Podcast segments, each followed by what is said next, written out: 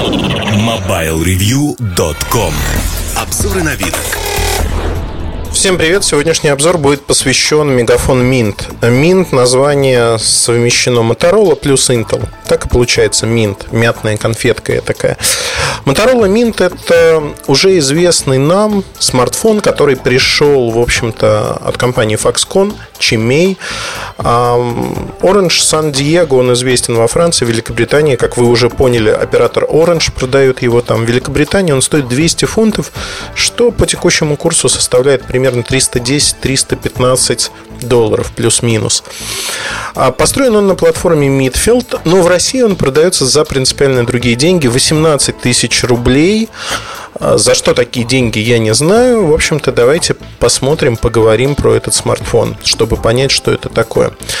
А смартфон э, очень напоминает продукт компании Microsoft.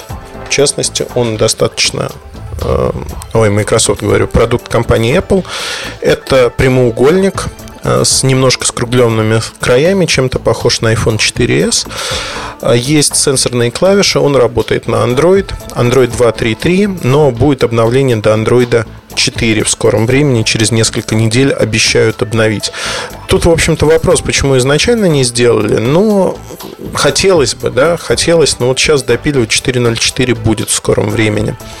Из особенностей, которые отличают этот аппарат от других, то, что здесь разрешение экрана 1024 на 600 точек, оно пришло, в общем-то, понятно. Платформа и процессор от Intel, это Intel Atom, э, Z2460 платформа, она была готова в декабре 2010 года. Но никто не хотел выпускать на ней телефоны, и на сегодняшний день, в общем-то, есть Lava в Индии, есть э, Orange San Diego, Великобритания, Франция, и есть вот Мегафон Mint, это третий оператор – который запускает этот продукт. 4 дюйма, ну, чуть больше 4,03 дюйма. Разрешение, как я уже сказал, 1024 на 600 точек. Экран TFT, но экран очень приятный, гладкий за счет разрешения, да и сенсор работает хорошо. Мне не хватает на этом экране яркости, он немножко тускловат, особенно по сравнению с самсунговскими смартфонами, которыми я пользуюсь постоянно, Galaxy S3, Galaxy S2. А, iPhone он проигрывает по яркости. Но в остальном, в общем-то, аппарат интересен и заслуживает самого пристального внимания именно по качеству качеству экрана. Если бы он еще стоил 300 долларов, как он стоит, в общем-то, в Европе, цены бы ему не было. В России, конечно, все убивает стоимость. Стоимость, потому что x86 архитектура, она предполагает, что необходимо переписать программы, которые используют ARM-библиотеки. В частности, это практически все трехмерные игры. Они здесь не запускаются. А, давайте кратко пробегусь по основным характеристикам смартфона, чтобы понимать, чем мы имеем дело. 8-мегапиксельная камера. А, камера неплохая. Снимки получаются хорошими, но а, с программным обеспечением намудрили. Огромное количество настроек. Я такого количества не встречал в мобильных телефонах, но при этом автофокус в автоматическом режиме практически не работает. Ну, не практически практически они работают. Надо выбирать другие режимы. Либо выбор фокуса по щелчку на экране, когда вы объект выбираете, либо макрорежим, либо режим бесконечность. Тогда что-то работает. Камера не очень быстрая, но камера неплохая. А, в HD снимает. Микросим а, здесь используется слот, а корпус не разборный, достаточно плотненький с одной стороны. С другой стороны, заднюю крышку, если кто-то решит вдруг, что на сайте Мегафон написано поддержка карт microSD до 32 2 гигабайт. Если кто-то решит открыть крышку, он ее откроет и сломает антенны, которые к ней а, пришпилены с внутренней стороны. Но в целом, если говорить о качестве сборки, оно неплохое. Это пластик, к сожалению. Никакого горелла глаз, насколько я понимаю, нету. 16 гигабайт встроенной памяти, из них 2 гигабайта под программы и 10 с копейками доступно, ну 12 даже почти или 11 с копейками доступно изначально для того, чтобы пользоваться вам. HDMI разъем, мини-HDMI, есть microUSB. Э, в общем-то, аппарат достаточно голосистый. Э, тут э, не отнимешь, не прибавишь, что называется. Аккумулятор. Встроенный аккумулятор 1460 мАч. В среднем, вот для обычного человека, он будет работать 2 дня. Выигрыш почти на один день по сравнению с тем, что дают аналогичные смартфоны сегодня на Android, на Android 2.3.3. На четверке посмотрим, как будет работать. Полное время зарядки аккумулятора около двух часов. Он не самый производительный, но достаточно шустрый смартфон.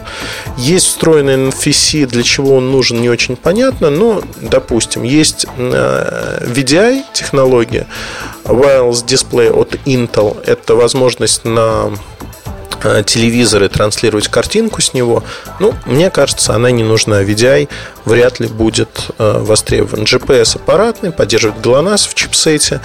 Э, вообще, вот если говорить про интеловский процессор, э, наверное, тут особо много чего сказать нельзя. Хорошая производительность в плане энергопотребления, он одноядерный, 1 ГГц. Но отсутствие игрушек, потому что они не оптимизированы, в общем-то, делает этот аппарат таким странным. Отсутствие поддержки мультимедийных кодеков. Флаг не поддерживается. Но, допустим, вы не меломан, который слушает флаг, а, ну, помимо MP3, в общем-то, поддержки нет ничего, но Q не поддерживается. Главное, что не поддерживается кодеки неконвертированного видео. То есть даже со сторонним э, плеером, MX Player, один из лучших, он не поддерживает архитектуру x86 нормально. И программное декодирование, там рассинхрон дорожки со звуком идет, причем идет так достаточно конкретно. Мне это не понравилось. Но это основные нарекания – помимо цены продукта, потому что, конечно, цена высока за такой.